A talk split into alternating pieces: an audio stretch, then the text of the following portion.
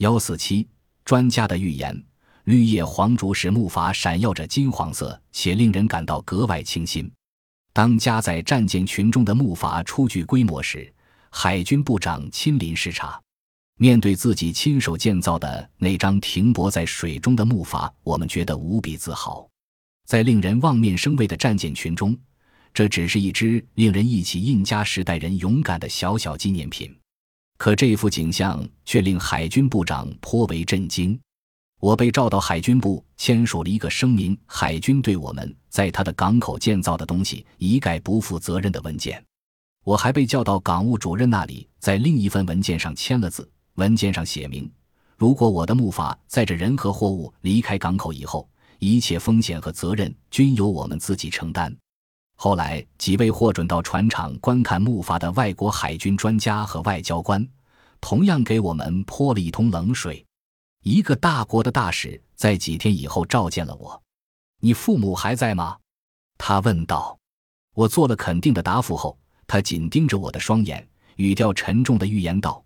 你父母一定会为你的死讯万分难过的。作为个人，他恳切地请求我放弃这次航行，认为现在还为时不晚。一位看过木筏的海军上将告诉他：“我们绝对不可能活着渡过海去。首先，木筏的尺寸不对，太小了，一下海就会沉。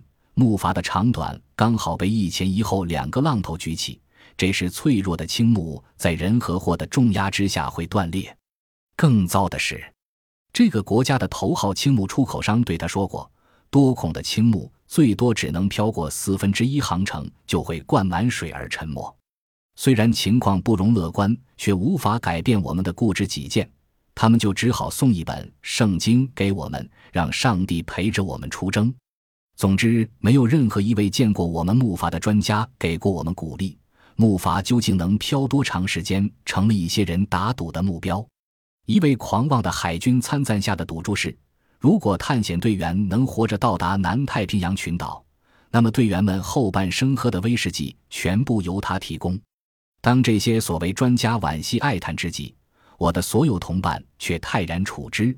他们在利马度过了非常愉快的好时光。只是有一夜，托斯坦曾担心地问我，是否对航行的方向有把握。我们去看过电影。看见专门饰演热带女郎的陶尔塞拉蒙，四十年代好莱坞电影明星，在风景宜人的南太平洋岛上的棕榈树下，穿着草裙，在一群草裙舞娘中翩翩起舞。我们一定要去那个地方，托斯坦说。假如海流方向和你说的相反，就太遗憾了。